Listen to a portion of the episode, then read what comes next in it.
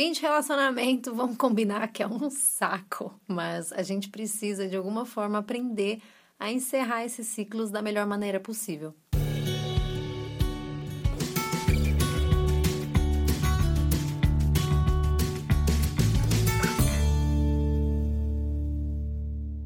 Oi, gente, tudo bom? Sejam bem-vindos a mais um podcast aqui no Na Nossa Vida, um espaço para a gente conversar um pouquinho de tudo desse fuzuê que é ser humano, para a gente ter uma vida mais simples, mais simplificada, mais leve.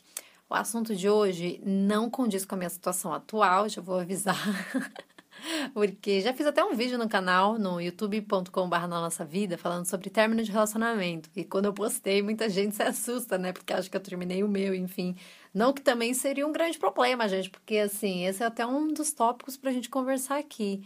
Acredito que é, a gente vive essa ilusão, né, do para sempre, para sempre e tal, mas acredito que o mais importante de tudo num relacionamento, sem um relacionamento ou com um relacionamento é sermos felizes, estarmos bem, estarmos fluindo. Então, uma questão que me perguntam muito: se eu terminar meu relacionamento, o que, que vai acontecer? Eu vou continuar aqui fazendo podcast, talvez eu poder falar com mais propriedade desse assunto de término, ou alguns outros também, porque de, de alguma forma eu compartilho com vocês emoções e situações também que vivo na minha vida, né? Em algum momento e que talvez possa agregar, trazer alguma identificação para vocês, né? Mas a vida é isso, gente. Terminar é um um ciclo, muitas vezes. Afinal de contas, terminar é algo que a gente muitas vezes tem que fazer na vida.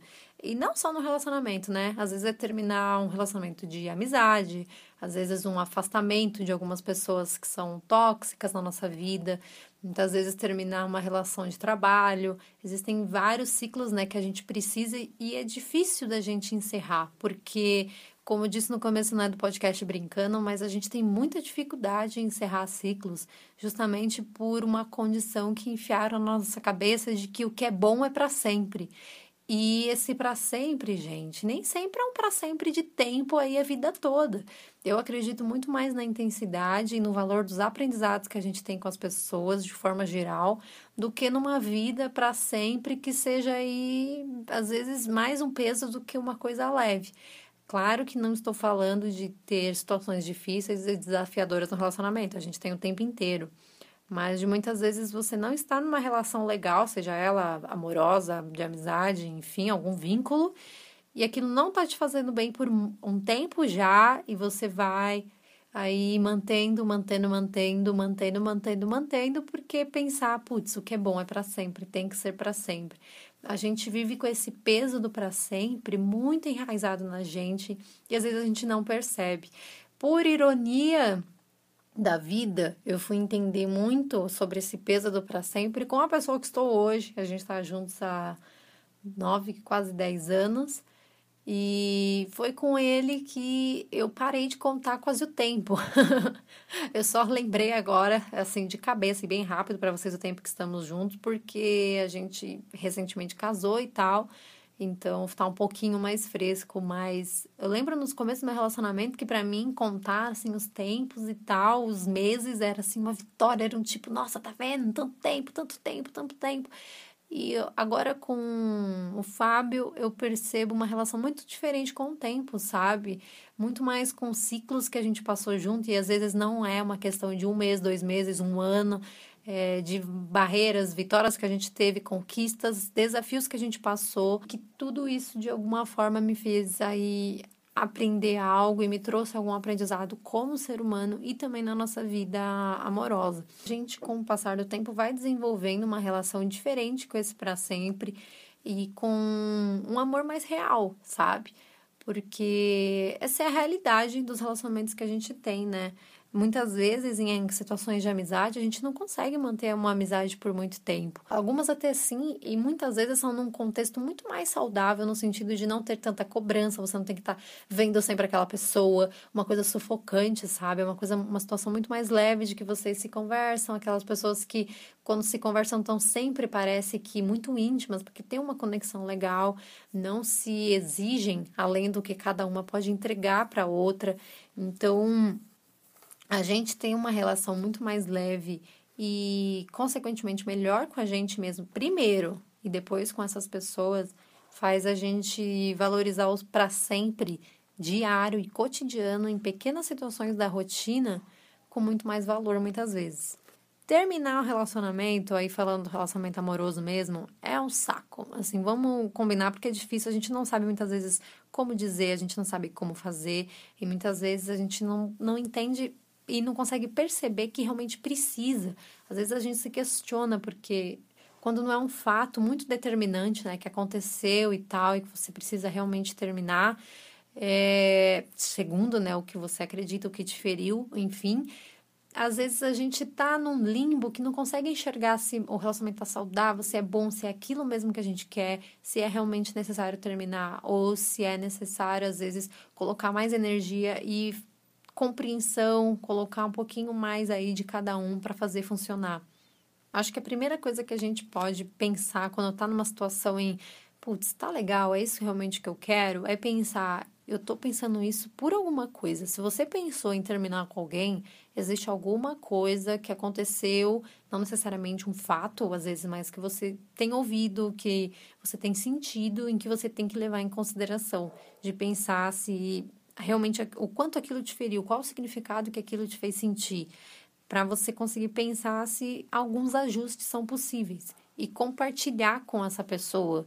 Acredito que o mais importante seja você realmente ser sincero e fiel aos seus sentimentos e a essa pessoa. Então, compartilhar com ela, porque muitas vezes a gente pode estar numa situação que a gente não sabe que está acontecendo, que você está sentindo isso e a outra pessoa está achando que está tudo bem. Algumas vezes isso pode acontecer. Então, é válido você conversar e expor para essa pessoa. Aí, gente, com muito, muito, muito empenho, sem apontar dedo, sem colocar culpa, sabe? Assim, realmente para tentar resolver, sabe? Não trazer mais problema. Sei que muitas vezes é difícil porque a gente está machucado, mas tentar com carinho expor a situação e falar do que você está sentindo e terminar realmente com essa questão. Como podemos fazer ajustes para melhorar? Levantar alguns pontos, algumas coisas na rotina que podem ser melhoradas, algumas coisas que vocês precisam evoluir, às vezes, como pessoa. Tem muitos assuntos em que acredito que quando a gente trata pessoalmente, seja a gente com a gente mesma ou fazendo alguma terapia, alguma forma assim, a gente melhora muito os nossos relacionamentos. Porque muitas vezes a gente para de exigir das pessoas isso que a gente está precisando. E a gente começa, muitas vezes, a se bastar também. É, estamos falando de um relacionamento saudável.